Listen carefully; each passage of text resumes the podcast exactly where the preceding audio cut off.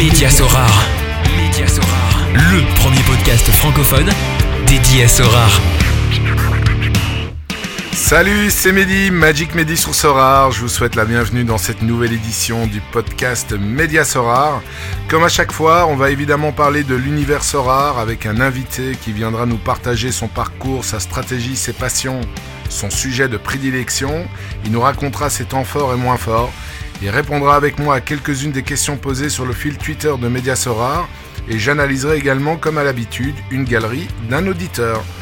Lors de la précédente édition, j'ai pu accueillir Corentin, alias Monaco76, qui est venu nous parler de sa passion pour dénicher des jeunes à potentiel, des bons joueurs susceptibles de revenir dans le jeu dans un délai à moyen terme, ainsi que de sa chaîne YouTube. Il a également offert à la fin du podcast une carte limited d'Axel Witzel, qui a été remportée par le manager Guillaume 056. Et aujourd'hui, roulement de tambour, j'ai le plaisir d'inviter Justin, alias Tecoma, connu dans la communauté Sorare pour ses analyses très détaillées sur l'écosystème Sorare, dont certaines ont été traduites en français et postées sur le site de Média Sorare. Salut Justin Salut Mehdi Voilà, bah écoute, je suis très très heureux de pouvoir t'accueillir euh, ce podcast. Ça fait... Euh, pas mal de temps que je lis tes analyses sous ton pseudo euh, Tecoma. D'ailleurs, Tecoma, ça vient d'où? Euh, Alors, Tecoma, c'est un anagramme de mon nom de famille qui était un peu compliqué, donc je pouvais pas le, le mettre comme pseudo, sinon euh, ça aurait été injouable de me trouver sur Internet. Donc voilà, un petit anagramme qui est plus facile à, à retrouver.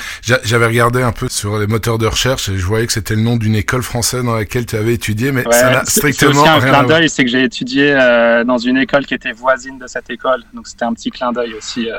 Ok, ok, parfait. Bah écoute, présente-toi avant de commencer vraiment au niveau de, de Sorare. Ouais, bah merci Mehdi déjà pour, euh, pour l'invitation. Donc euh, je m'appelle Justin, j'ai euh, 25 ans. Sur Sorare, je m'appelle Tecoma. T-E-C-O-M-A-H. Euh, et j'ai aussi lancé une newsletter liée à Sorare euh, qui s'appelle Sorare Intelligence. C'est principalement par cette newsletter que les gens de la communauté me connaissent, euh, parce qu'elle commence à être euh, pas mal lue. Donc voilà, je suis moi perso, je suis originaire de Savoie. Euh, maintenant, je travaille sur Paris dans une autre entreprise de jeux vidéo euh, et d'une entreprise parisienne. Voilà, et je suis data analyst chez eux. Donc euh, la data, c'est pas un truc que je fais exclusivement sur Sorare. C'est aussi mon métier. Et, et quel est ton rôle en tant que data analyst dans une boîte de jeux vidéo? Bah, c'est de globalement, en gros, c'est d'optimiser les, les jeux de manière à mieux les monétiser et augmenter la, les profits générés par l'entreprise. Ouais, donc t'es vraiment fan des chiffres et euh, bah, ça se voit de toute façon dans Sorare Intelligence. Ça va vraiment intéresser, je pense, énormément d'auditeurs euh, cette émission d'aujourd'hui. Comment est-ce que tu as connu Sorare Parce que j'ai regardé sur ta galerie, tu t'es inscrit en décembre 2019, donc euh, ça fait quasiment deux ans. Et ouais, bientôt mes, bientôt mes deux ans. Ça sera dans une dizaine de jours que je fête chaque année, du coup, cette date d'inscription. Alors, comment je les ai connus? En fait, j'étais en dernière année d'études, en 2019. Euh, et j'étais déjà un peu intéressé par la blockchain. Donc, j'avais euh, dans mon école, je suivais un cours de blockchain. Et, euh, un jour, il y a euh, Pierre Dupérin, qui était euh, un dev de Sorare. En fait, le seul dev, parce que c'était le premier employé et ils étaient trois dans l'équipe, qui est venu nous présenter bah, Sorare. Et à l'époque, dans ce cours-là de blockchain, on voyait passer beaucoup de projets, mais sans vraiment d'application concrète ou en tout cas qui me plaisait. Et par contre, Sorare, ça a été directement un coup de cœur parce que j'ai tout de suite vu le potentiel de la chose parce que je m'intéressais un peu au gaming. Je suis un grand fan de foot, j'aime bien la data, etc. Donc j'ai tout de suite compris que ça pouvait être quelque chose qui allait être gros. Et donc, euh, bah, très rapidement après ce cours-là, euh, j'ai créé mon premier compte, euh, enfin mon premier, mon seul unique compte. hein. Et, voilà, j'ai commencé à jouer tranquillement début 2019, mais fin 2019, mais forcément, c'était pas le même jeu que c'est aujourd'hui. Donc à l'époque, je mettais quelques dizaines d'euros, voire peut-être même peut-être 100 euros le, premier déposit, et, il m'a fait quelques mois. Ça me paraissait déjà beaucoup. Donc voilà, j'ai commencé tranquillement et petit à petit, j'ai, je me suis vraiment pris au jeu. J'en ai parlé à mes potes autour de moi, euh, des potes qui sont devenus euh, des joueurs et même des très gros joueurs Sorare. Euh, notamment, je pense à euh, donc on a on a un groupe qui s'appelle la Sorare Academy, un groupe Messenger sur lequel on s'envoie des messages tous les jours. Et dedans, il y a, il y a mes amis Jordan, donc Jo BZNT 23 sur sur Sorare, qui a aussi une Ouais, chaîne qui a la Twitch chaîne. Twitch. Ouais. L'autre, il y a Dobrandao, Matt CLMT, qui est aussi un gros joueur. Donc voilà, pas mal de gros joueurs Sorare. Et c'est toi qui les as initiés donc à, à ce jeu-là? Ouais, j'étais vraiment le, le tout premier de Le ma pionnier. bande à, à- avoir joué et c'est ouais ouais ils sont dans je suis leur parent officiel sur Sora. Donc j'en suis pas peu fier. Ah ouais je comprends. Et donc évidemment tes passions pour terminer la présentation tes passions c'est certainement le foot aussi. Ouais gros gros fan de foot. Faut savoir que avant avant Sora en fait j'avais déjà eu une expérience professionnelle de parieur pro pendant mes études. Donc en fait j'avais pris un an à titre perso pour vraiment être parieur pro. Donc je faisais déjà de l'analyse de données assez poussée et je pariais sur le football notamment. Donc c'est vraiment mes grosses passions. C'est le foot la data. Et mhm. aussi, euh, aussi, je suis un grand fan de tennis. Euh, joueur et euh, aussi spectateur. Et euh, bah, d'ailleurs, j'espère qu'un jour, euh, on pourra aussi acheter des cartes de joueurs de tennis sur Sorare et que ça restera pas, pas du foot. Bah, j'espère aussi. Je suis aussi ancien joueur et spectateur également. Et ton aventure dans Sora, donc en as un peu touché un, un mot tout à l'heure. Je vais représenter, enfin, je vais présenter un peu ta galerie. Donc, tu t'es inscrit le 18 décembre 2019. Alors, tu as 305 cartes, ce qui est quand même un nombre énorme. Dedans, tu as 29 cartes limited. Donc tu commencé euh, à, te lancer dans, dans Limited, mais tu, vas peut-être euh, donner un peu plus d'explications un peu plus tard. Tu as 177 cartes rares, 95 super rares et euh, magnifiques cartes 4 cartes uniques et le tout selon la, la valeur à la date d'aujourd'hui donc au, 9 décembre 2021 ta galerie vaut 54 Ethers donc un peu moins de, de 210 000 euros. C'est quand même une sacrée somme. Donc euh, tu nous as parlé du début. Comment se passait en fait le début en Sora? Parce que je présume qu'en 2019 il y avait pas grand chose j'ai écouté il y a pas si longtemps un podcast euh, de Mathieu Stéphanie dans lequel l'invité était Nicolas Julia. Et apparemment au début euh, la composition des équipes se faisait sur Discord en fait. Je sais pas si tu as connu cette époque-là ou bien ça avait déjà évolué quand tu as commencé le jeu. Alors en fait, je suis arrivé juste après. Euh, Sorar, ça a été le produit a été lancé euh, dans une phase de bêta test début 2019. Donc je pense que c'est à ce moment-là que les compositions se faisaient sur Discord, etc. Et le produit a vraiment été lancé officiellement au grand public du coup en décembre 2019. Donc j'ai vraiment rejoint juste après, mais euh, ouais, j'étais vraiment au balbutiement du projet. Et pour te dire, à l'époque, j'avais uniquement euh, la Jupiler League, donc la ligue belge. Ouais, il y avait un marché primaire, euh, mais forcément, il y avait, enfin, comparé à aujourd'hui, il y avait très peu de cartes mises en vente euh, et les prix étaient ridicules. Les premières cartes que j'ai achetées, c'était 2-3 euh, euros, je me rappelle. J'ai acheté une carte que j'ai encore, un José Fonte, 8 euros. Il m'a fait deux ans, deux, enfin là, ça fait deux ans que je la ligne quasiment toutes les semaines et c'est la carte qui m'a rapporté le plus. Donc voilà, c'était vraiment un, un, autre monde. Enfin, il y avait très peu d'users. J'étais dans les 500 premiers users. La plupart sont encore là. Preuve que le jeu a vraiment réussi à convertir les users et à les retenir. Mhm. Et, donc voilà, donc il y avait la Jupiler League et petit à petit, il y a eu euh, de nouveaux clubs qui ont été signés. Euh, en France, moi, je suis supporter lillois et je me souviens que très rapidement, euh, il y a eu Lille qui a été annoncé, il y avait Lyon aussi dans la même époque. C'était vraiment les gros premiers clubs annoncés. Il y a eu la Juventus assez tôt. Et, et ouais, ces annonces de gros clubs ont petit à petit ramené pas mal de users et fait monter les prix progressivement. Donc tu fais partie des ce qu'on appelle les early adopters. T'as encore des autres joueurs euh, dont le prix euh, nous fait rêver, il nous paraît complètement, enfin paraissait complètement dérisoire à l'époque. Même si euh, je présume que quand t'as investi tes premiers euros, bah ça devait peut-être te paraître cher les, premières cartes, non? Ouais, clairement, ça me paraissait super cher. J'étais encore étudiant et j'ai un gros prêt étudiant sur le dos, donc j'avais clairement pas grand-chose à investir dans le jeu. Et j'ai pas investi beaucoup en tout et progressivement, j'ai dû investir entre 5 et 10 000 euros. Je suis pas super rigoureux sur la comptabilité mais c'est à peu près ça. Euh, et ouais, a des prix fous. Bah, je suis en train de regarder. Là, je vois du José Fonte 8 euros, du Otavio de Porto 20 euros. Enfin, voilà ce genre de choses. Mais il faut aussi savoir que je l'ai. Enfin, au début, bah, on en parlera peut-être après de ma stratégie, mais j'étais très actif euh, sur, pour faire de l'achat-revente. Ça me plaisait encore plus que la Fantasy League, à vrai dire, au début, l'aspect trading. Donc, euh, j'ai quand même revendu déjà pas mal de cartes que j'avais achetées euh, très tôt. Ah bah vas-y, je te laisse continuer justement sur ta stratégie au début, si tu en avais une. Ouais, bah alors, elle n'était pas formalisée. J'achetais les joueurs un peu, un peu de manière impulsive sur le marché primaire.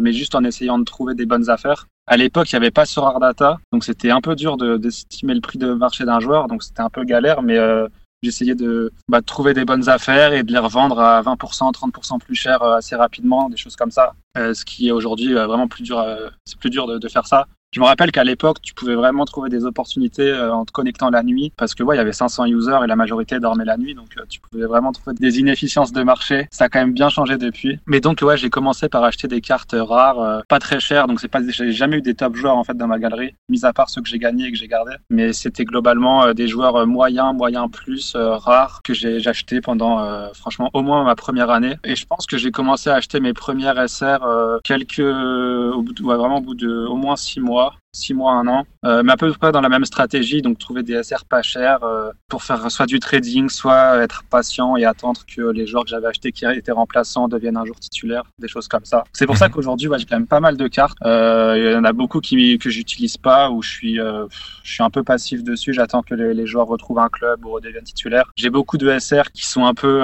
inutiles. Honnêtement, je dois utiliser peut-être 30% de mes SR en compétition. Tout le reste, c'est des remplaçants ou des joueurs qui ont des moyennes inférieures à 40 euh, ou même des joueurs qui ont plus de club. Voilà. Et euh, sur les peut-être sur les six derniers mois, euh, j'ai commencé à acheter des uniques. je me rappelle la première unique que j'ai achetée, bah, c'était il y a sept mois, je vois. C'était Alfred Duncan de à l'époque Cagliari, mais qui maintenant à la Fiorentina. Je l'avais eu dans un pack à 0,6 où dedans il y avait aussi le gardien titu de Cagliari. Donc c'était vraiment une belle affaire. Mais à la base, j'achetais pas le pack pour l'unique, mais plus pour le gardien. Et j'ai gardé l'unique. Et là, ouais, ces, ces trois derniers mois, j'ai acheté mes autres SR. Donc j'ai Otman Boussaïd, Stéphane Nuts et euh, Mac Targay de, de Ostendre, donc ma, ma, plus belle unique. Et je pense que je vais à peu près continuer cette stratégie d'essayer de maintenant euh, n'acheter plus que des SR et des uniques parce que globalement aujourd'hui mes D4 et mes D3 sont assez compétitives. Mais par contre mes D2 ne le sont pas. Mais bon, de toute façon elles sont pas rentables, donc on, on pourra y revenir. Mais j'y prête pas trop d'importance.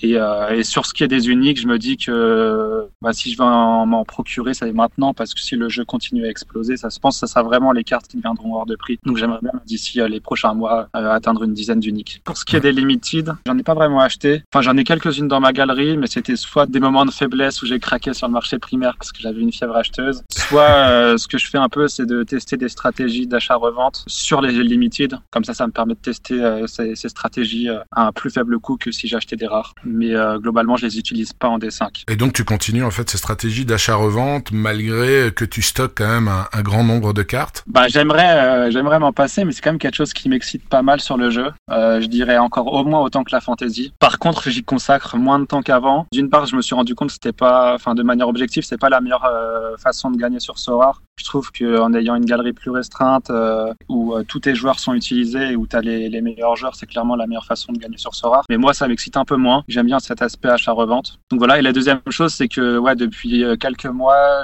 créé une newsletter qui me prend pas mal de temps euh, le week-end. Et donc là où avant, euh, je passais mes week-ends à essayer de trouver des opportunités, etc. Maintenant, je, bah, voilà, je travaille sur cette newsletter. Donc j'ai aussi un peu moins de temps à consacrer à, cette stratégie. Et euh, ton objectif, bon, c'était euh, augmenter le nombre de cartes uniques, euh, cartes SR. Est-ce que tu as un côté, parce que je me dis, je me disais plutôt avec ce nombre de cartes, peut-être que tu as un lien plutôt affectif avec tes cartes, mais apparemment non. D'après ce que tu me dis, non, tu gardes quand même cette stratégie d'achat-revente.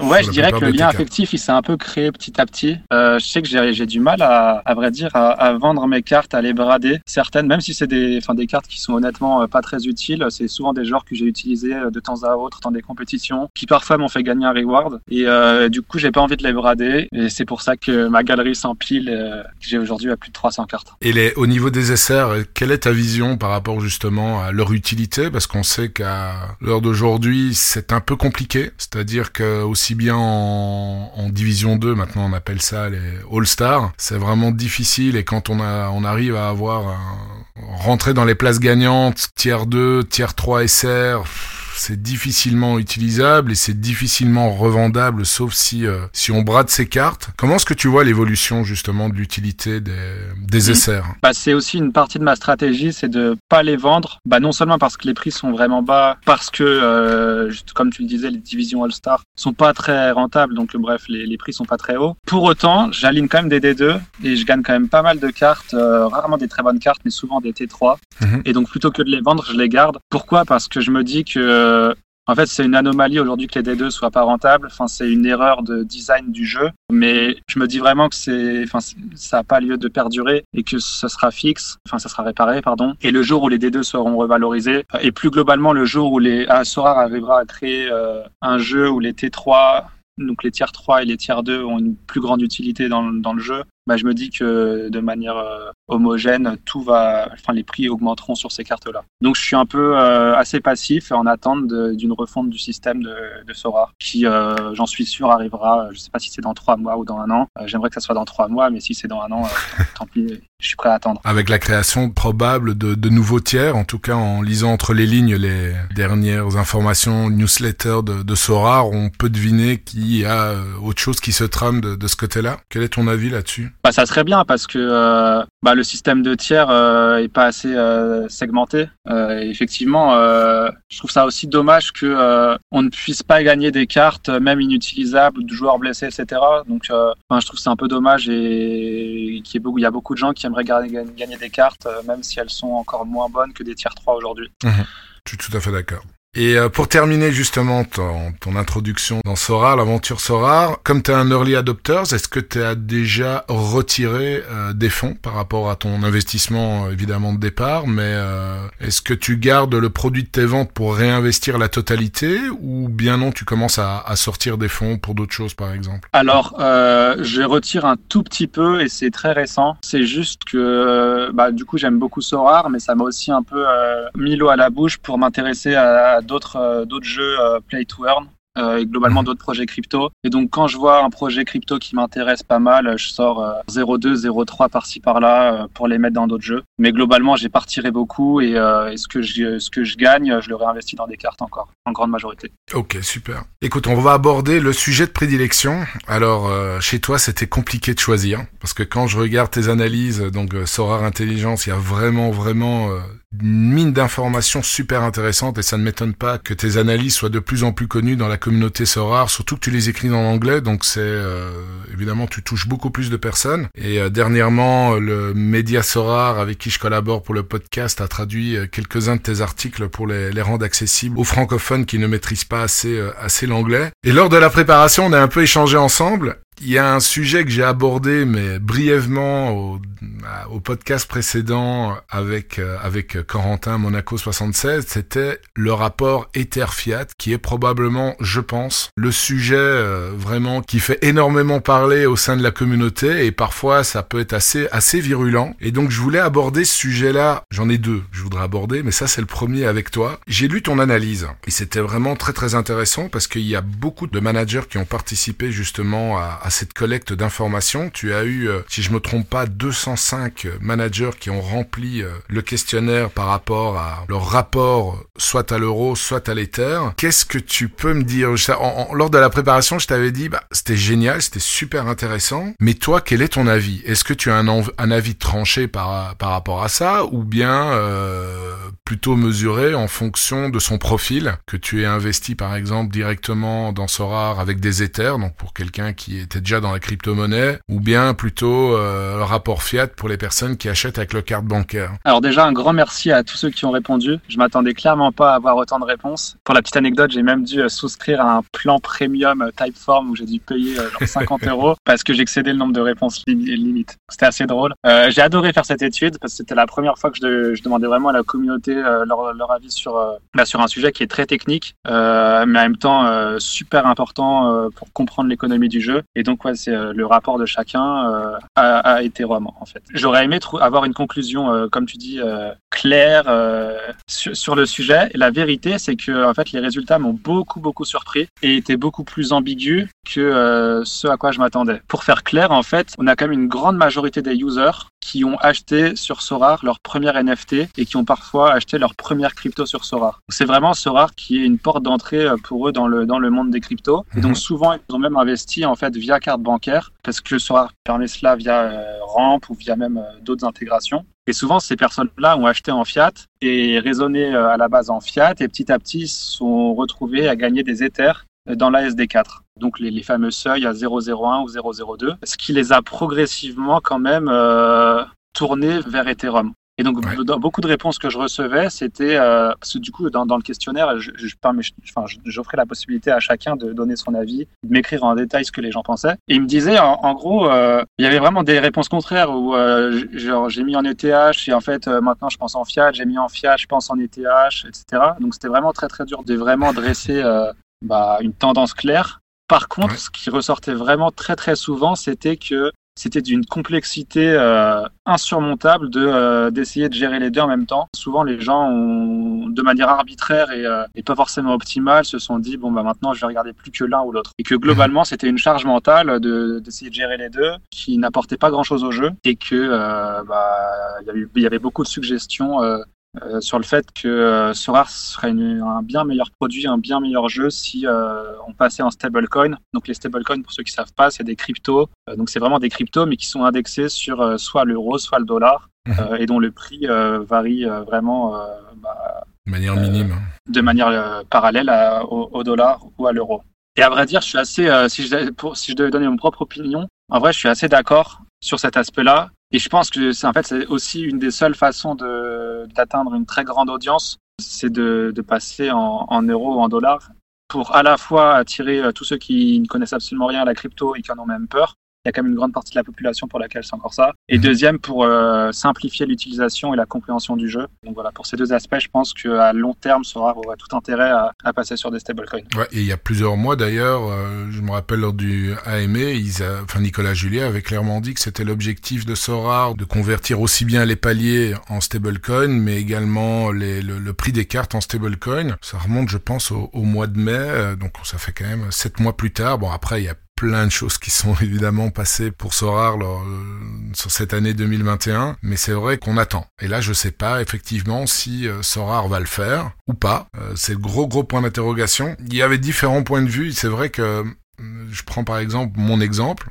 L'exemple de mon ami euh, Thomas TT17 avec qui j'ai fait le, premier podcast, lui, à l'heure d'aujourd'hui, malgré qu'il ne réinjecte plus rien et qui fonctionne, euh, c'est-à-dire qu'il il enrichit sa galerie grâce à ses rewards, vente de rewards et achat de nouvelles cartes, il continue à réfléchir en euros et à voir les prix en euros. Tandis que moi, je les vois plus en euros, je le vois qu'en Ether. Donc quand j'essaye de vendre quand l'Ether est bas, encore faut-il quand savoir quand c'est vraiment bas et, euh, et acheter quand l'Ether est haut parce que ça permet d'avoir des joueurs euh, en euros moins chers, évidemment si on les achète en Ether que l'inverse. Mais c'est euh, effectivement, je, je pense pas qu'il y a, y a, comme tu dis, une, une conclusion à tirer. Par contre, je suis d'accord avec toi que le stablecoin faciliterait pas mal de choses. Alors il y a des, je sais pas ce que tu en penses, mais j'ai discuté avec quelques whales, mais qui viennent vraiment du monde crypto, et eux sont tout à fait contre euh, le passage au stablecoin parce qu'ils se disent, bah écoutez, les gros gros investisseurs regardent le monde des NFT art, etc. Bah, les gros gros investisseurs, ils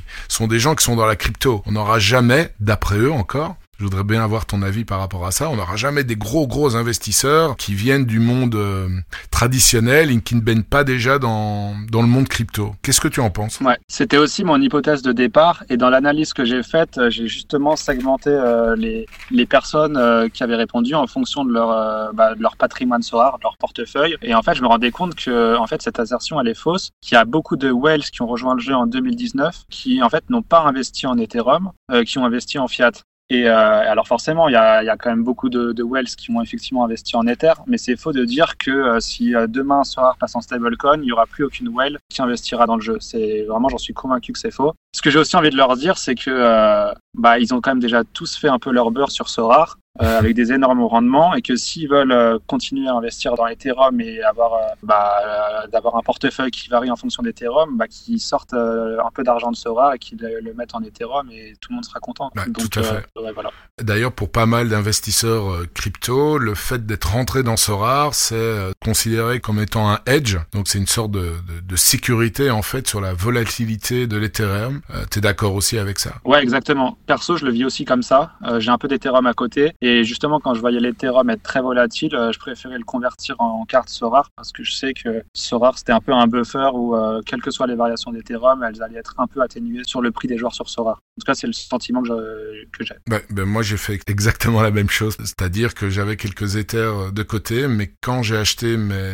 mes premières cartes Sorar, ben, c'était euh, principalement avec, avec ma carte bancaire et je convertissais donc en, en Ether lors de l'achat. Je vais faire un petit clin d'œil à Boga Junior, qui est un manager et qui est aussi euh, à la tête de, Mediasorar, qui est un des partenaires de Mediasorar, et qui avait posté ça sur notre groupe Discord euh, SoAddict, parce qu'il y avait énormément de questions, et je trouvais ça pas mal. Je voulais aussi avoir ton avis là-dessus avant de clôturer ce sujet-là. Il mettait que, globalement, par rapport aux critères rationnels, donc les performances sportives, l'âge, euh, est-ce qu'il c'est un joueur international, le prix des joueurs suit une logique en euros plutôt qu'en Ether. Et il donne comme exemple, pour un joueur dont la situation est stable sur le plan sportif, son prix en euros va avoir tendance à être stable, sans tenir compte, j'ai envie de rajouter, sans tenir compte de, de, nouveaux utilisateurs qui arrivent de plus en plus dans le jeu. Il dit mais par contre si l'Ether fait x2, il n'y a aucune raison que son prix en euros double. Son prix en Ether va donc naturellement diminuer, peut-être pas divisé par deux, mais il va beaucoup baisser. Alors du coup, il posait la question, est-ce qu'il faut raisonner en euros ou en Ether?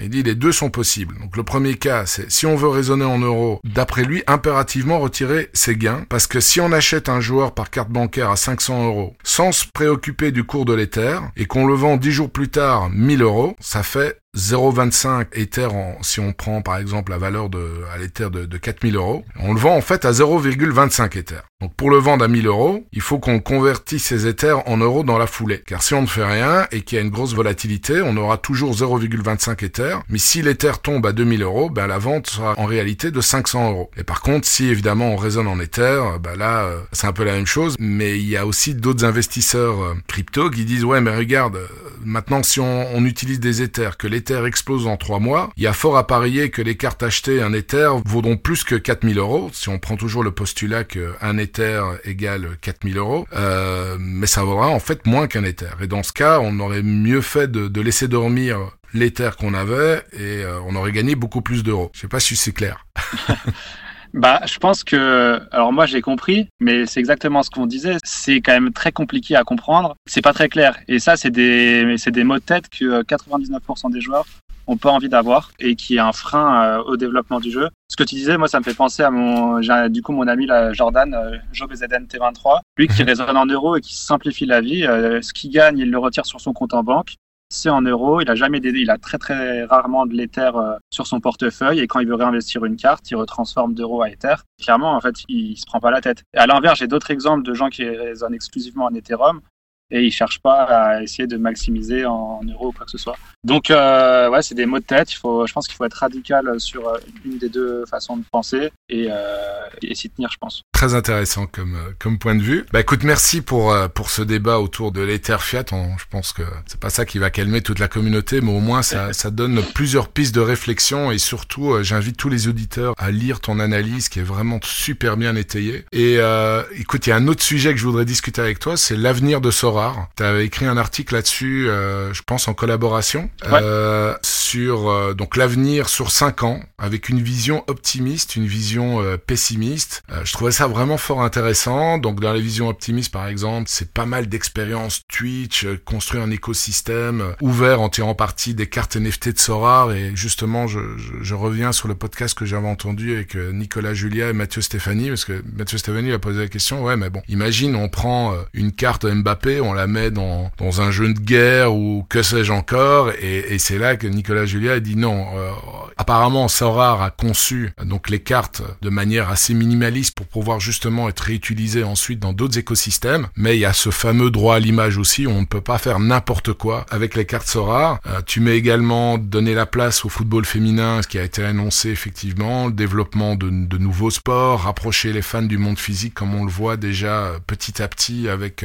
des joueurs ambassadeurs et, euh, ta vision pessimiste, c'est que Sora reste indexé euh, sur l'Ethereum, qui a une équipe encore en construction, qui a ce fameux sujet qu'on va aborder un peu plus tard dans les questions-réponses euh, au sujet du système de reward. Je vais pas tout annoncer, mais quel est pour toi vraiment ton ressenti? Est-ce que euh, tu terminais euh, comme conclusion en mettant que tu étais vraiment positif sur le futur de Sorar, mais est-ce que tu peux m'en dire plus, plus aux auditeurs, vraiment par rapport à ton ressenti, par rapport par exemple exemple à des informations que tu aurais reçues. Euh, quelle est ta vision et pourquoi on devrait rentrer ou on devrait quitter Sorar aujourd'hui? Alors déjà, j'ai ouais, j'ai pas d'accès à des informations privilégiées, je le, dis, à tout le monde. Pour l'anecdote, cet article, comme tu dis, je l'ai écrit avec un, ami qui s'appelle Alexandre, qui est euh, investisseur sur Paris. Et à la base, j'avais écrit uniquement moi le paragraphe euh, optimiste parce que je suis vraiment résolument optimiste sur l'avenir du jeu malgré les, défauts qu'on y trouve. Et c'est lui qui m'a un peu suggéré l'idée quand même de peut-être contrebalancer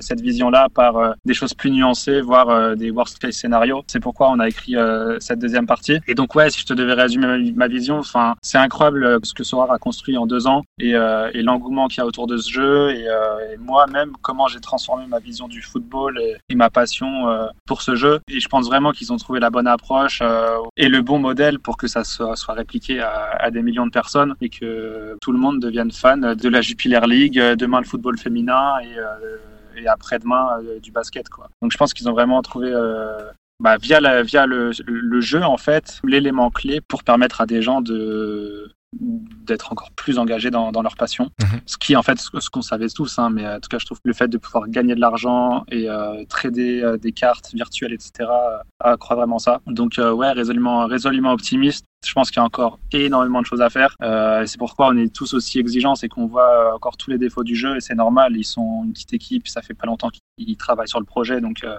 on aimerait que ça aille plus vite, tous. Mais je pense qu'il faut être un peu tolérant. C'est une petite équipe, il faut qu'ils recrutent. Euh, là, ils sont 20, hein, vous vous rendez pas compte, mais une boîte qui vaut euh, autant d'argent avec autant d'users euh, qui est aussi jeune et avec 20 euh, personnes, c'est juste hallucinant et c'est une anomalie. Et donc forcément, ils sont en train de recruter. Il faut leur laisser le temps de, de construire les produits, euh, d'onboarder les nouvelles personnes dans, dans l'entreprise pour que peut-être d'ici un, un an, deux ans, on ait vraiment une expérience euh, exceptionnelle de, de ce jeu-là. Tu avais mis dans une analyse que tu voudrais bien faire, l'analyse en octobre 2022. Aujourd'hui, il y a 67 000 managers qui ont acheté au moins une carte et euh, un peu plus de 1600 quand même qui ont en leur possession un peu plus de 100 cartes. Si tu devais te projeter, je sais pas si tu as déjà utilisé tes, justement les outils que tu utilises euh, de prévision, quelle est ta projection d'ici un an, si tu en as une, au niveau du nombre de détenteurs de cartes? Alors, euh, je vais pas botter en touche, mais juste, je vais te dire, j'ai pas prédit le futur de Soar et j'ai pas euh, extrapolé la croissance passée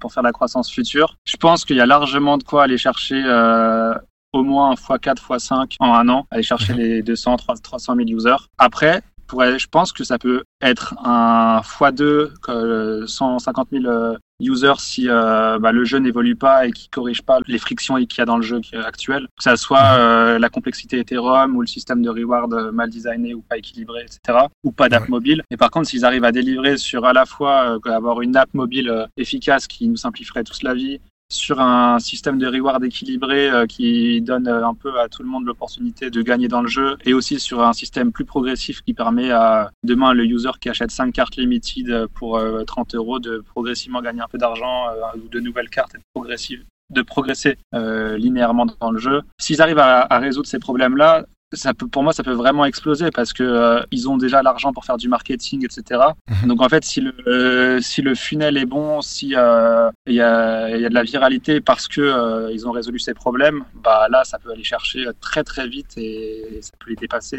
des, des, millions d'utilisateurs. Est-ce que toi personnellement, tu t'es fixé, je sais pas, un, un certain cap de nombre de managers où tu te dis ah ouais là quand même je vais probablement commencer à vendre et, euh, et, à prendre des gros bénéfices, des plus gros bénéfices sur mon investissement de départ euh, Deux réponses à ça. Euh, premièrement, je trouve que ça serait un peu malsain de penser comme ça. Euh, je sais qu'il y a pas mal de personnes qui reprochent à Sorar le fait d'être euh, un mini, une mini pyramide de Ponzi qui mhm. il y a besoin d'avoir une croissance continue et accélérée du nombre de nouveaux entrants pour maintenir les prix, et, etc. Moi, je pense pas et je pense que il y a vraiment la possibilité pour Sorar de grandir sur euh, les 10-20 prochaines années euh, avant d'atteindre une taille critique et que même une fois atteint une taille critique, le jeu aura encore une utilité et, euh, sera leader de son industrie et sûrement de, plusieurs industries en parallèle. Mmh. Donc tu vois vraiment une explosion. La, première réponse, c'est non, non, je me suis pas fixé de nombre de, à partir d'un certain nombre de managers, je commence à retirer. Et ensuite, pourquoi j'ai pas envie de retirer?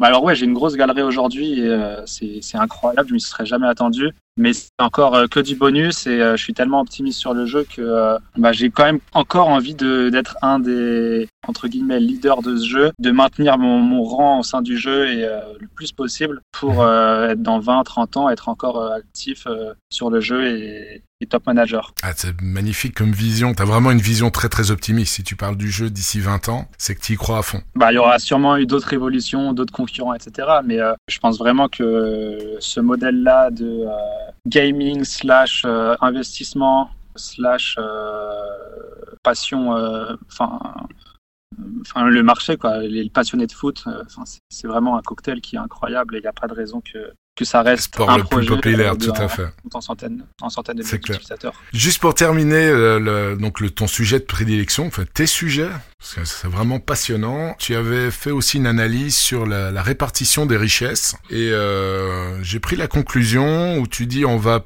plus, euh, on se dirige plus vers une euh, loi de Pareto. Alors si je me rappelle bien, la loi de Pareto c'est euh, 80-20. Donc pour toi, dans le futur, on ira vers un, comment dire, un écosystème dans lequel euh, 20% des managers détiendront 80% des richesses? Ou j'ai mal compris? Alors, euh, c'est pas prédictif. Pour moi, c'est plus une suggestion, voire même Mhm. une condition du futur de Sorar. C'est que, en fait, les jeux play to earn, comme Sorar l'est, euh, il y a besoin d'avoir un certain équilibre de sorte à ce que euh, une toute petite fraction de la- des joueurs ne possède pas l'immense majorité des tokens. Euh, et dans Sorar, c'est des cartes. Aujourd'hui, Sorar, on est quand même à des niveaux euh, d'inégalité qui sont assez extrêmes. Du coup, oui, quand je te dis Pareto, clairement, c'est souvent, euh, on dit euh, 20% euh, devrait avoir 80%. Mhm. C'est un c'est pas fixe, mais c'est quand même un objectif à atteindre. Et sur Soar, on en est encore loin. On a, je sais plus ce que c'est les chiffres, mais je crois que c'est 1% qui détiennent 50% de l'écosystème. Et c'est des niveaux d'inégalité qu'on voit vraiment euh, nulle part ailleurs. Et ce que j'ai envie de dire, c'est que euh, le plus important, c'est que en fait, cette distribution de la richesse, elle aille pas vers euh, l'accaparement de par une toute petite partie de la population de la majorité de la valeur créée sur, la plateforme. Ce que, ce qui aujourd'hui, aujourd'hui, pour être honnête, j'en ai un peu peur parce que la façon dont le design des rewards est structuré, c'est euh, aujourd'hui, pour être clair, c'est la D3 qui est la plus rentable et c'est en D3 qu'on a les cartes avec les plus fortes valeurs. Et pour gagner en D3, il faut quand même avoir des, des équipes qui sont du euh, lourd, super. Ce qui conduit en fait à rendre encore beaucoup plus riches les très riches et, euh, et à pas rendre beaucoup plus riche la- l'immense autre euh, population. Donc c'est aussi pour ça que je pense que le design d'un nouveau système de reward est vraiment euh, bah, non, enfin urgent et indispensable parce que le plus grand danger que court Sorar, c'est d'avoir une économie qui devient hors de contrôle et euh, qui fait fuir euh, la majorité des users. Mhm. Pour terminer ton explication, tu avais noté dans ton analyse justement qui date du 2 octobre 2021 que le top 1% des managers détient 45% de la valeur totale, 20% détiennent 89% des richesses et les 50% inférieurs détiennent actuellement 4% de la richesse de Sorar. Mais par contre, tu es quand même optimiste et je pense que l'équipe Sorar l'a démontré. euh, toi, tu as évidemment un, un recul bien plus important que le mien parce que moi, ça va bientôt faire un an, mais ils ont pu démontrer qu'ils s'adaptent, qu'ils écoutent la communauté et qu'ils vont toujours dans le sens de la satisfaction de, de la grande majorité des managers. Ouais, exactement, j'en suis conscient. Et euh, je suis certain qu'ils en sont conscients. Euh, pour la petite anecdote, je sais que euh, la majorité des, enfin pas la majorité, il y a beaucoup de gens qui travaillent chez Sorar qui lisent cette newsletter. Donc à mon ma petite échelle, je suis content de pouvoir transmettre ce message, mais de manière en fait juste purement objective. ils ont l'ambition de créer un jeu qui devienne euh, mondial et euh, ils savent très très bien que euh, bah, c'est le danger principal, c'est d'avoir une économie euh, pas soutenable. Donc, donc ils, corrigeront ça, j'en suis certain. On, leur enverra aussi le lien du podcast. Comme ça, ils peuvent t'entendre également. Bah écoute, je te remercie Justin pour toutes ces explications. Écoute, on va passer maintenant à la prochaine rubrique qui est l'analyse de galerie. Donc Justin, tu peux te déshydrater si tu veux en attendant. Ça va pas durer très longtemps et on attaquera après le questionnaire rapide où on parlera du système de Et donc pour cette analyse, j'ai choisi MB7, donc sur Twitter. Son nom de manager c'est Beau Football, BO Foot et puis BOL, qui me demandait donc d'analyser sa valeur de la galerie est à 0,55 Ether, soit un peu plus de, de 2000 euros euh, à la date d'aujourd'hui. Il a 24 cartes limited, euh, 9 cartes rares. Je vais vite euh, la détailler. Donc il a 7 cartes limited pour les gardiens. Il a seulement deux titus par rapport à, à ces 7 cartes qui sont euh, euh, Van Krombrugge dans le gardien d'Anderlecht et Romero le gardien de Universitario au Pérou. Il a aucune carte rare, mais il a trois cartes common de gardiens dont Allison et Silesen. Au niveau défensif, il a carte 4 limited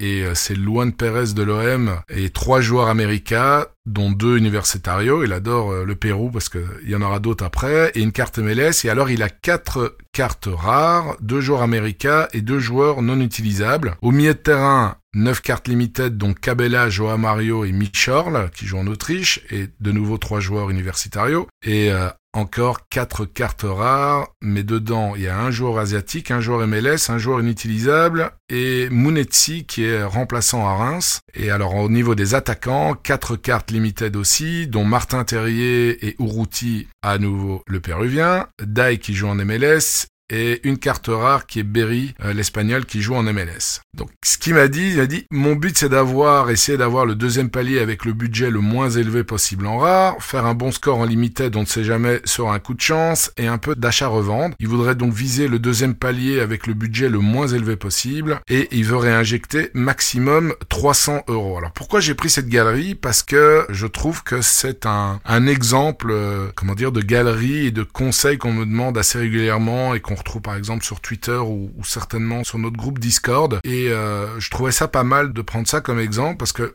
comme constat, ben, il a beaucoup de joueurs américains, que ce soit en limited ou en rare, dont les championnats se terminent maintenant. Et il a deux bons joueurs limited, Cabella et Michorl, qui jouent dans des championnats avec de longues trêves. Parce que la Russie, c'est quand même deux mois et demi de trêve. Ils reprennent que fin février et c'est quasiment deux mois pour l'Autriche aussi. Ce qui ne laisse finalement comme titulaire que Van Kronbrugge dans Direct, Luan Perez, Joao Mario et Terrier. Voilà, comme conseil, c'est euh, bah, il lui manque un joueur extra pour continuer à pouvoir aligner euh, une équipe limited de la fin des championnats en tenant compte des trêves des championnats russes et, euh, autrichiens. Et je lui conseille de prendre au Portugal, parce que le Portugal justement c'est un championnat où il n'y a pas de trêve de championnat. Et un PEP ou un Vertonghen par exemple serait très intéressant au niveau rapport qualité-prix. Sorar, c'est vraiment un jeu d'anticipation et c'est vrai quand on n'a pas énormément de budget et qu'on n'a pas beaucoup de cartes et que comme là, il a énormément de cartes dans les championnats américains et asiatiques, et je comprends parce que au niveau budget, ben, c'est plus abordable, et il faut essayer d'anticiper. Alors, si on veut continuer à être performant, ben, il faudrait peut-être les vendre un mois avant la, fin du championnat, ou bien, euh, mais dans ce cas-ci, ça n'a pas vraiment d'intérêt, parce que s'il les vend maintenant, euh, il va les vendre vraiment, vraiment au rabais, et donc ça n'a pas trop de sens. Donc, autant les garder au chaud. Il a 300 euros à réinvestir. Bah, il peut prendre un voire deux joueurs extra, comme ça il pourra continuer à aligner euh, une équipe limited en All-Star. Et alors concernant les rares, bah là c'est plus compliqué justement, parce qu'avec la fin des championnats américains asiatiques, il n'y a finalement qu'un gardien common et aucun joueur titulaire parce que le seul joueur européen qu'il a, c'est Mounetzi qui est remplaçant euh, à Reims. Donc là, avec 300 euros, ben, clairement, il doit se concentrer sur le renfort de son équipe limited et attendre. Et donc viser les paliers en rare avec un seul gardien common qui est titulaire et sans réinjecter au minimum, je pense, 1000 euh, euros, si on parle en, euros. Il faut soit essayer de vendre ses joueurs à, à perte, mais ce qui sert vraiment dommage, ou soit d'attendre, c'est ce que je conseille fortement, euh, la reprise des championnats MLS et asiatiques qui est prévue pour fin Et donc finalement, ça correspond le, les nouvelles saisons de championnat MLS, parce que ça a été avancé euh, pour l'année prochaine en vue de la Coupe du Monde qui se passe en hiver, bah, ça correspondra en fait à la fin de la trêve russe. Et euh, il pourrait pendant cette période se renforcer en rare donc là maintenant, dans ces championnats, et profiter de la baisse des prix en fonction de ces rewards qu'il pourrait avoir en limited. Mais donc c'est ce genre de galerie, évidemment, à, petit budget, et c'est la grande majorité des managers qui ont une galerie comme ça, il faut essayer d'anticiper un maximum et essayer de vendre ces joueurs euh, championnats asiatiques euh, et MLS quand même bien avant la fin des championnats pour essayer d'avoir des cartes qui soient utilisables à la, bah, quand ces championnats se terminent. Et il faut tenir compte aussi des championnats qui ont des trêves, comme comme euh, la Russie, comme euh, bah, je pense la Suisse également, l'Autriche, et regarder du côté euh, portugais parce que, sauf erreur de ma part, c'est un des seuls championnats qui n'a pas de trêve. Même la Belgique, la Belgique c'est trois petites semaines, les Pays-Bas c'est trois semaines. Mais donc ce sont tous des paramètres à tenir compte pour pouvoir continuer à s'amuser et à aligner même une seule équipe en limited. Je sais pas si j'ai été clair, Justin. Je sais pas ce que, quel est ton avis par rapport à ça. ouais, je te rejoins sur pas mal de points. Alors moi j'aurais deux choses à dire sur cette galerie. la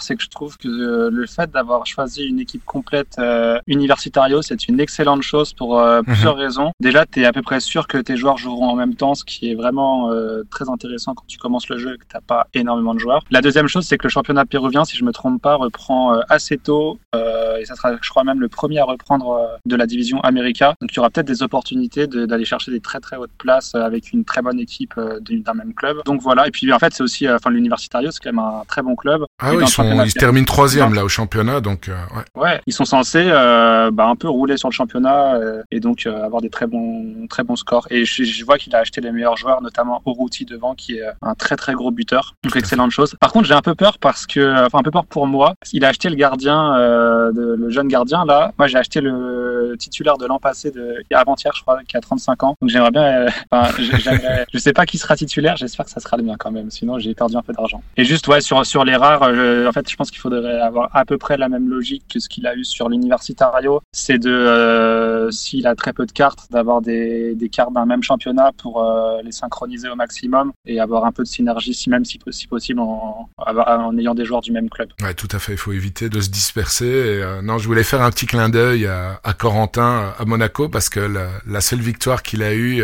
c'était justement en alignant une foule universitario. Donc ça me fait rire parce qu'effectivement cette équipe obtient des résultats. Bah écoute, merci Justin pour ton tour aussi par rapport à, à mon analyse. On va passer au questionnaire rapide pour l'invité. J'en ai sélectionné des très pertinentes. Alors, bah, écoute, je vais reprendre la question que ton pote a posée, euh, Jordan, donc euh, Job ZNT 23. Que penses-tu des divisions actuelles euh, en SO5 Est-ce qu'elles sont bien équilibrées d'après toi? Et que penses-tu du système actuel des rewards? Comment tu le verrais de ton côté? Alors, pour la petite parenthèse, c'est un sujet très chaud parce que le hasard du calendrier a fait que Sorar a sorti hier une newsletter où ils ont annoncé le changement de système de reward, où on passe d'un reward dynamique à un reward hybride. Et donc, je trouve que cette question-là euh, tombe à point nommé. Alors, excellente question. Ça me permettra aussi un peu de résumer euh, ce que j'essaie de développer en amont. Qu'est-ce que je pense des systèmes de reward? Je pense que la D4AS est trop rentable, que les paliers, euh, vu que c'est en Ethereum et que l'Ethereum est très haut, sont un peu trop hauts. Enfin, en tout cas, Donbo donne vraiment pas mal d'argent. Et il faut savoir qu'aujourd'hui, Sorar, c'est un de leurs plus gros le poste de dépense, c'est justement les rewards de ces paliers. Donc euh, euh, franchement, euh, les, soit les mettre aussi dans d'autres divisions, soit diminuer un peu le, ce qu'ils offrent, ça me choquerait pas et ça permettrait peut-être de redistribuer mieux ailleurs. Les D3 aussi sont super rentables, mais du coup quasiment inaccessibles. À l'inverse, les D2 et les D1 sont complètement délaissés. Et en fait, c'est un mécanisme qui s'alimente parce que vu que les D2 sont délaissés, les meilleures cartes super rares se retrouvent en D3 qui deviennent encore plus injouables. Et donc, euh, les meilleures cartes rares euh, qui ne peuvent plus être posées en D3 sont posées euh, en D4. Et enfin, bref, c'est vraiment un effet dévastateur pour les, les, joueurs qui n'ont pas des super cartes. Donc voilà. Et sur le système des divisions, moi, je pense qu'ils auraient intérêt, ce qui serait bien, ça serait d'avoir d'autres modes de jeu de, au sein de Soir, qu'on n'ait pas forcément que des divisions régionales, mais aussi des, des divisions avec des règles imposées, un peu à la manière de ce qu'ils ce qu'ils font dans les, les weekly. Donc ça serait, je sais pas, avoir, avoir une division entière, on peut mettre que des joueurs qui ont moins de 45 de moyenne sur les 15 derniers matchs ou à des joueurs âgés de plus de 33 ans, des choses comme ça. Et je pense qu'en mettant des, conditions strictes comme ça, ça permettrait euh, un peu d'équilibrer plus les choses et de favoriser les, les joueurs moyens, entre guillemets. Si tu avais un conseil ou des conseils à donner à la team Sorar par rapport justement au système de reward?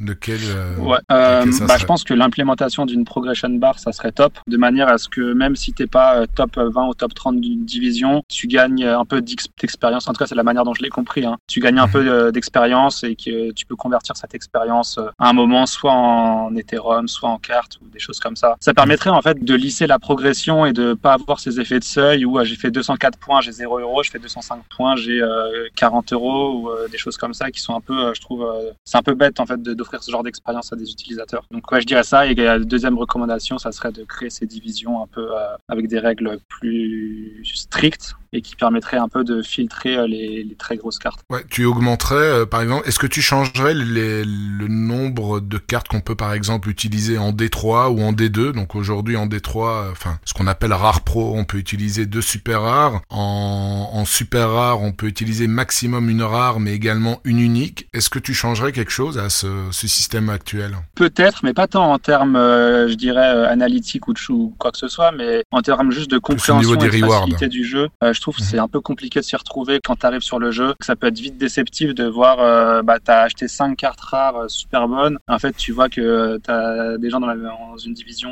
dans la division 3, qui peuvent mettre 2 SR encore plus fortes. Et je trouve c'est un peu dommage. Je trouve que tout le monde n'est pas toujours sur le même niveau dans ces divisions-là. Ouais, et au niveau des rewards, moi je te rejoins aussi. J'avais vu un tweet il n'y a pas si longtemps d'un des whales de Sorar qui est Inwa, Y-N-W-A. Il avait mis une composition de 5 joueurs, mais absolument monstrueuses. Je pense qu'il y avait euh, Donnarumma, enfin c'était une équipe U23, euh, Donnarumma euh, super rare, il y avait Bappé super rare, il y avait Haaland super rare, il y avait, euh, je crois, Trent Alexander-Arnold super rare, et puis il avait une unique d'un énorme joueur aussi, dont le nom ne revient pas tout de suite, et il a dit, oh, qu'est-ce que j'aurais envie d'aligner cette équipe en, All-Star, donc en Division 2, mais malheureusement, les rewards étant ce qu'ils sont, ben, je préfère les splitter et les mettre en Division 3. Et ça rejoint un peu ce que tu dis, euh, si ces, ces énormes cartes se retrouvent en Division 3, ça devient plus que compliqué de pouvoir gagner quelque chose de, de très très beau, sauf évidemment alignement de planète, quoi. Et c'est vraiment dommage parce que euh, perso, j'aimerais euh, même aligner des équipes en Division 2 et pouvoir gagner des cartes rares, voire inclure des tiers 0 rares en Division 2 et distribuer davantage de super rares en Division 3. Ouais. Enfin, en fait, je pense que en fait, les,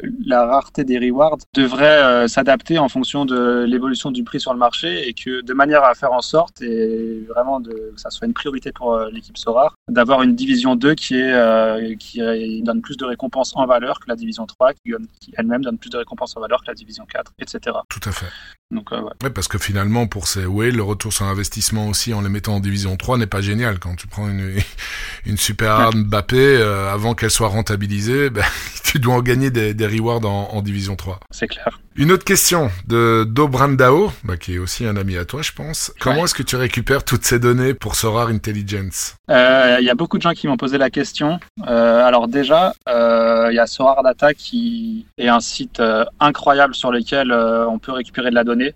Donc que ce soit à la main ou euh, en utilisant des, petits scrappers. Moi, ça dépend des scrappers, c'est des petits outils qui permettent de, en gros, télécharger le contenu d'une page euh, web et ensuite, du coup, je le retravaille un peu et c'est comme ça que très souvent je récupère la donnée. Mais tu as aussi une autre façon de le faire, c'est euh, puisque Soar est un jeu blockchain, il y a beaucoup de choses qui, de transactions ou de données qui sont en libre accès sur Internet, donc dans des contrats blockchain. Et donc là, c'est un peu plus dur techniquement, mais il y a aussi pas mal de data à les récupérer de cette manière-là. Et aussi, Sorar, euh, alors moi je le fais pas, mais il y a, a une API donc qui permet à n'importe Mhm. qui de, euh, bah, en fait, de pouvoir faire des requêtes et de récupérer euh, la data, euh, une data spécifique. Et, et, data, et Sorar est super sympa là-dessus. Et, et en fait, il suffit de, de présenter un petit projet, euh, de pitcher un projet pour avoir euh, accès à cette API. Très intéressant. Euh, dernière question de, bah, de mon invité au deuxième podcast, Parieur Panache, qui te demande plus on va avoir de managers, plus le score à atteindre pour obtenir un prix va être élevé. Ce qu'on voit d'ailleurs euh, déjà aujourd'hui. Ne penses-tu pas qu'il y a un risque que les petits moyens budgets se lassent? Est-ce que tu as des propositions pour que le jeu reste intéressant, même avec des centaines de milliers d'utilisateurs? Franchement, il y a une infinité de solutions possibles. On a parlé de la pro- progression bar, euh, on a parlé de, l'instauration de tier 4, euh, ce genre de choses. Moi, j'aimerais peut-être revenir sur le, postulat de base. Euh, je suis pas certain que le nombre de points à atteindre continue à augmenter dans le futur, ou en tout cas pas autant que ce qu'il a augmenté ces derniers mois. Pourquoi? Parce que je trouve que euh, sur ces derniers mois, en fait, Sora a annoncé beaucoup de nouveaux clubs et de nouvelles ligues très euh, hétérogènes, avec euh, souvent euh, quelques clubs qui euh, marchent sur les ligues. Donc, je pense à l'Ajax, à Red Bull, Salzbourg, etc. Mhm. Et ce qui fait qu'en fait, les clubs vraiment où les joueurs ont des super notes sont, je trouve, déjà sur Sorar, et que dans le futur, si Sorar annonce de nouveaux clubs, ça sera des clubs bien plus homogènes où il y aura moins de top joueurs. Et donc, je pense que les scores max euh, à atteindre euh, pour avoir des, des paliers ou des top joueurs dans le jeu, et on, on y est déjà presque en fait. Ouais, tout à fait. À part euh, certains joueurs de, de première ligue, le jour où Sorar couvrira la, la première ligue, là il y a encore des autres gros gros joueurs. Mais si tu prends en compte le, le supply, parce que évidemment chaque année il y a des cartes qui vont ressortir, donc il y aura de plus en plus de managers qui auront de très très grosses cartes. Comment est-ce que tu vois les choses évoluer dans, dans le bon sens évidemment? Ouais, euh, je sais, honnêtement, je sais pas, c'est un peu dur à dire. C'est forcément peut-être euh, ouais peut-être euh, augmenter le, le nombre de places gagnantes évidemment avec ce système hybride où euh, où Sorar ben, pour résumer euh, en une phrase c'est euh, on ne tient plus compte pour déterminer le nombre de places gagnantes des euh, du nombre de clubs et de joueurs donc du supply mais du nombre de line-up compétitifs qui sont inscrites à chaque game week et donc évidemment le jour où il y aura aujourd'hui je sais pas on a un peu plus de 10 000 line-up inscrits en, en ASD4 je pense Euh, le jour où ça atteint euh, 50 000 ou 100 000 bah forcément euh, normalement le nombre de places gagnantes devrait euh, devrait suivre le même coefficient j'espère que ça se passera comme ça mais évidemment je pense que c'est la solution. J'espère, mais en même temps, si dans 5 ans, euh, s'ils à émettre euh, des cartes avec euh, à ce rythme-là, il y aura toujours 100 cartes par joueur distribuées Mhm. par an, et à l'inverse, tu auras peut-être, je sais pas, 100 000 personnes qui participent à la compétition, dont des centaines de Mbappé, tu vois. Donc, ouais, sur du très long terme, peut-être que, je sais pas, peut-être que les équipes seront encore plus identiques entre elles, les tops équipes, avec les mêmes joueurs. Ouais, ou peut-être des divisions, enfin des championnats spécifiques à chaque championnat, enfin chaque championnat dans la vie réelle, ça peut être aussi une possibilité pour toi ou, ou pas? Parce ouais, lieu bah, que ça soit challenger, bah, ça- ouais, voilà. Ouais, clairement, clairement. Bah écoute, merci, merci pour ton retour euh, par rapport à ces questions, euh, je trouve très très intéressantes. On va attaquer la dernière partie, euh, Justin, qui est le questionnaire rapide. Alors, on va commencer comme à chaque fois. Ton joueur préféré dans la vie réelle est sur Sorar et la raison pour laquelle tu l'as ou tu l'as choisi. Alors, euh, moi, je suis un, un très grand fan de Villarreal. D'ailleurs, j'étais aux Anges l'an passé parce qu'on a gagné l'Europa League, enfin, magnifique.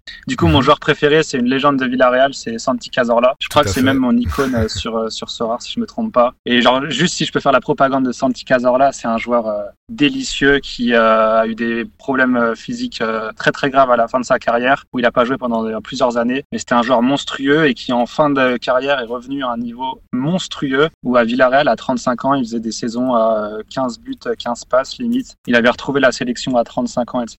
Et il était euh, à un niveau euh, tactique et technique euh, franchement euh, rarement égalé.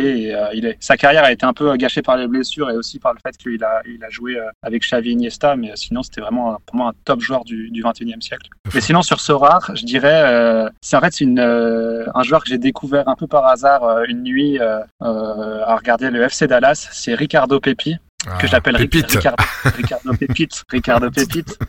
Euh, la petite histoire, ouais, je l'ai acheté euh, avant qu'il commence à scorer beaucoup de buts. Euh, je le voyais, il, faisait quelques rentrées euh, à l'époque, il était remplaçant. euh, il avait- franchement, il avait du, du ballon, des très bons appels de balles, etc. Je le trouvais pas très cher, du coup, je l'avais acheté. Pile au moment où je l'achète, il est, devenu titulaire, a marqué plein de buts. Maintenant, il est titulaire en- aux États-Unis, enfin en équipe, en équipe nationale, annoncé un peu partout en Europe. Donc Ouais. c'est vraiment euh, ouais, mon, mon petit coup de cœur sur, sur Sorar. Et c'est clairement, encore une fois, un exemple de la puissance de Sorar. Je me suis mis à, à être passionné, à admirer un joueur qui était remplaçant au FC Dallas. quoi. C'est c'est juste incroyable. C'est vrai que c'est incroyable. Et euh, pour revenir à Cassorla, il, il est toujours en activité, je pense, non? Il joue euh, au Moyen-Orient. Je peux pas lui en vouloir. Il allait prendre un dernier chèque. Mais ouais, il joue encore à 37 ans. Il est passionné par, par le foot. hein. Ouais, Je crois qu'il est, Puis, euh, s'il est pas en Il joue en Arabie marchand. Saoudite. Il joue en marchand, mais c'est juste un joueur incroyable. Hyper doué. Alors, ton plus beau résultat, j'ai vu sur Sorar d'attaque, t'avais trois victoires. Ça doit certainement faire partie de ça. Ouais, j'ai eu trois victoires. euh, je crois, si je me trompe pas, une en weekly très récente, out une fois la SD4. Et donc, ma plus belle victoire, c'est plutôt euh, une. J'ai gagné en Challenger des trois. Je sais plus ce que j'avais gagné comme carte, mais j'avais eu, je me rappelle, un score incroyable. euh, et puis, c'était un week-end fou où t'as l'impression que les planètes sont alignées. C'est des moments rares, mais euh, c'est tellement euh, plaisant de, de voir ça. C'est dingue. Ouais, et surtout que t'es super impatient, t'es difficile à dormir parce que t'as envie de voir quel sera ton, ton reward. En weekly, euh, t'avais gagné la weekly, t'avais certainement gagné une SR. C'était qui? Ouais, encore une fois, j'étais un peu déçu par le reward. C'est Anthony Modeste, super rare. Euh, Donc il est vieux et, euh, et en plus, pile après que je l'ai gagné, euh, il, a arrêté de scorer, de marquer de but. C'était il y a pas longtemps, mais là il est un peu dans le dur en ce moment. J'espère que ça va revenir fort. Mais encore une fois, c'est un peu dommage quand je gagne une weekly. Alors c'était une weekly un peu ouverte où j'ai, pas, pas fait un énorme score pour la gagner, mais je m'attendais quand même à avoir quelque chose d'un peu mieux. Ouais, de temps en temps on a des belles,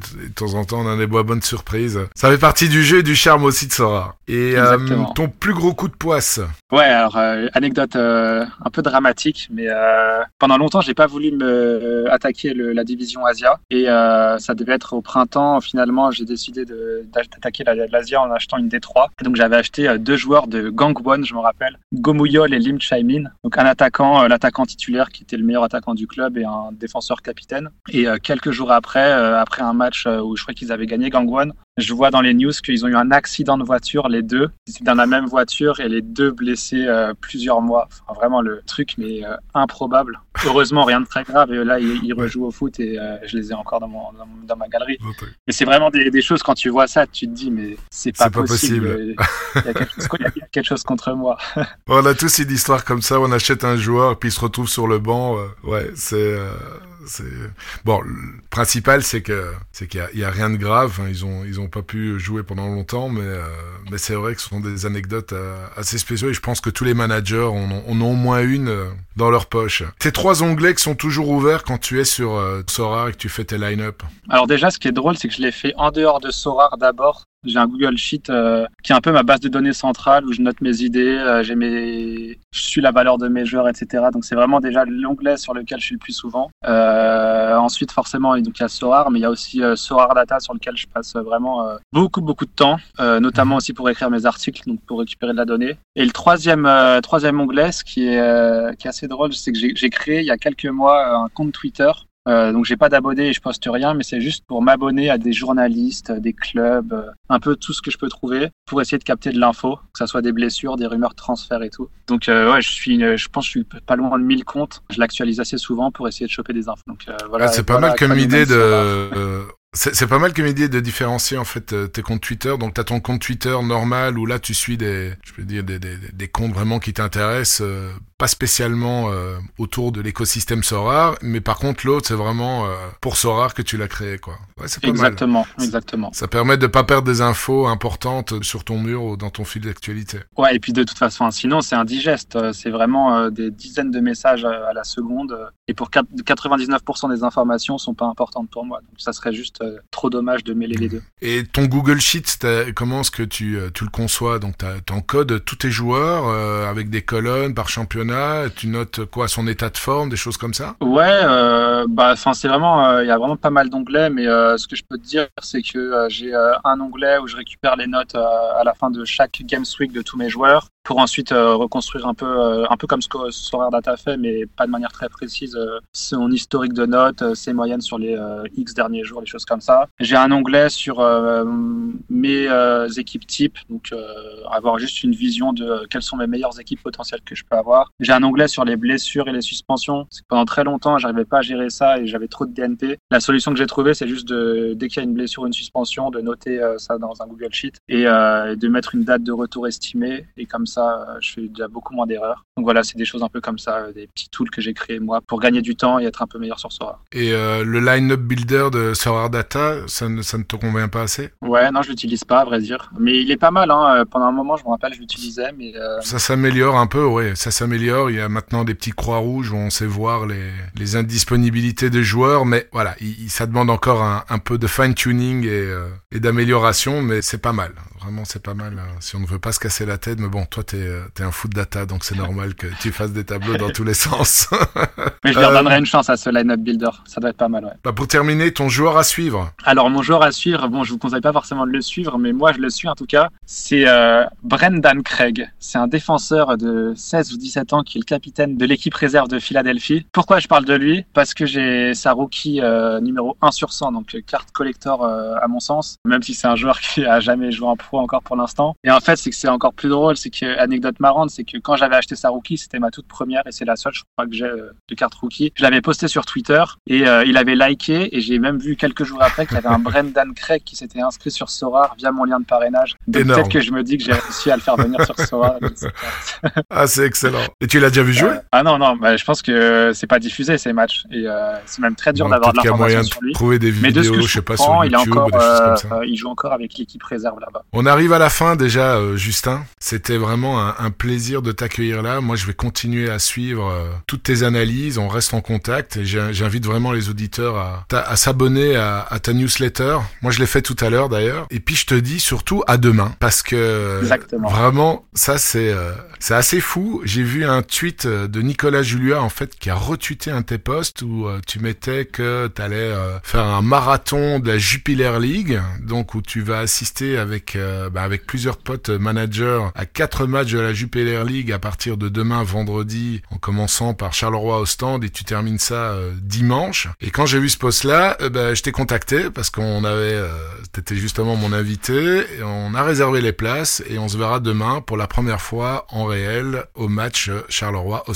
Donc je me fais vraiment un plaisir de te rencontrer euh, en réel ainsi que Jordan, Job et, et, tous tes autres potes. Donc voilà, je suis impatient d'être demain. Je te remercie d'être passé. Je te souhaite une excellente soirée et une bonne continuation sur Sora. J'ai hâte. Merci beaucoup pour l'invitation. C'était un régal de, de parler de Sora encore une fois. À bientôt. On remercie encore notre invité Justin, alias Tekoma. J'espère que ce podcast vous a plu. Moi, les sujets qu'il a abordés m'ont passionné. N'oubliez pas de commenter et de faire des suggestions dans les commentaires du compte Twitter de Mediasorar ou en allant directement sur le site de mediasorar.com. Et si vous désirez que j'analyse votre galerie comme celle de Beau Football aujourd'hui, suivez le compte Twitter de Mediasorar. Je vous donne rendez-vous au prochain podcast dans deux semaines dans lequel j'aurai comme invité, spoiler alert, le membre d'une team d'un jeu qui utilise les cartes Sorar. D'ici là, je vous souhaite à tous des excellentes Game Week et des jolis rewards. C'était Magic Medi de mediasorar.com. Média Sorar. Le premier podcast francophone dédié à Sorar.